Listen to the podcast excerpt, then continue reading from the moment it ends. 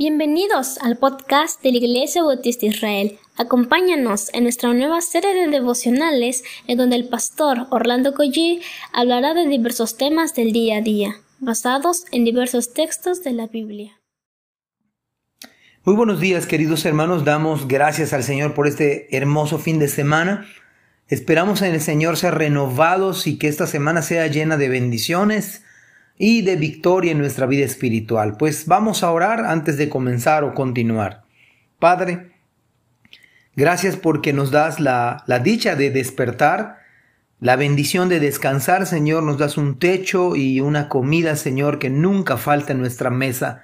Gracias porque utilizas medios, Señor, para ello, utilizas tu iglesia, utilizas un trabajo, Señor, utilizas un negocio para darnos de comer. Nos das fuerzas, nos das inteligencia Gracias Señor por ello, en el nombre de Jesús. Amén. Vamos a comenzar a hablar de los peores adversarios.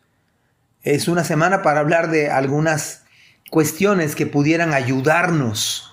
Y hoy precisamente vamos a hablar de los peores adversarios. Es Filipenses capítulo 2, versículo número 3.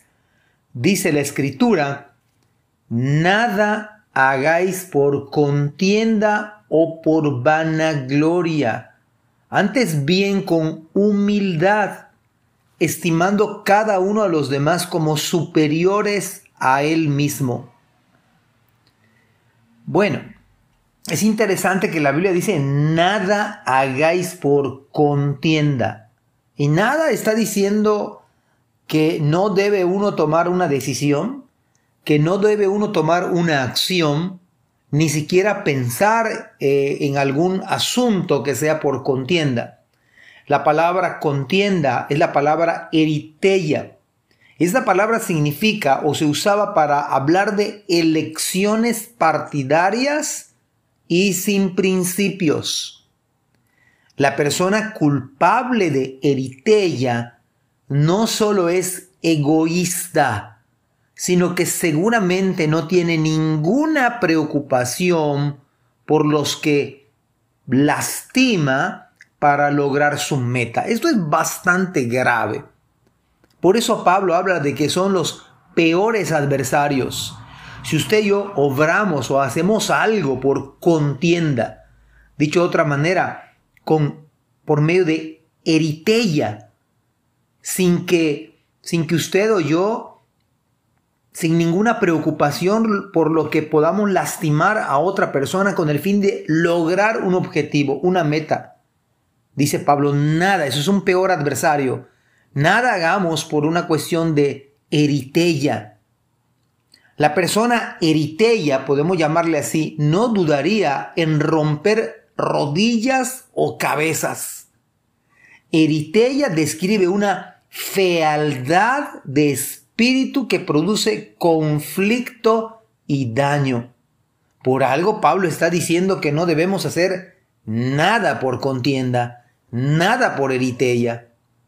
Claro, la persona que desea enfocar su vida en Cristo evitará contienda, contienda. Pero ¿qué dice la escritura además de esto? O por vanagloria la palabra vanagloria es la palabra kenodoxian.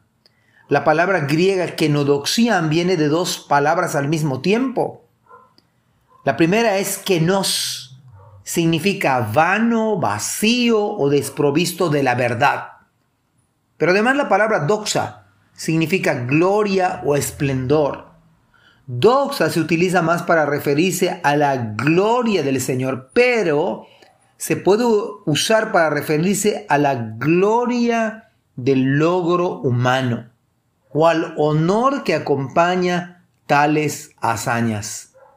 La palabra kenodoxian entonces significa gloria vacía o como dice la escritura, vanagloria.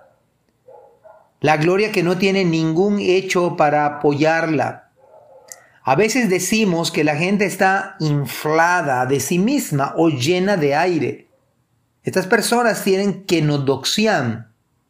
Usamos, usamos la frase trajes vacíos para hablar de personas que se visten con autoridad pero no tienen sustancia.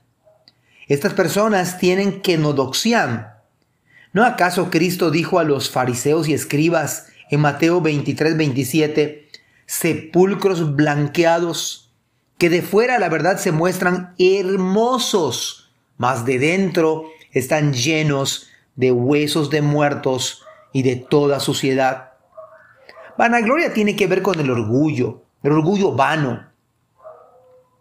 Por lo tanto, creemos firmemente que no deberíamos hacer nada aún dentro de nuestra propia vida, de nuestra propia iglesia, de nuestro propio trabajo, de nuestra familia, si esto es motivado por contienda o por vanagloria.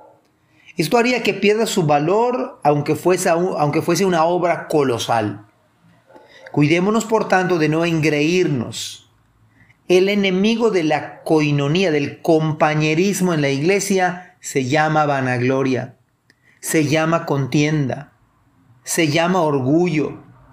Pidámosle al Señor, por tanto, que nuestros motivos sean los correctos, vestirnos de humildad, hacerlo para la gloria de Dios.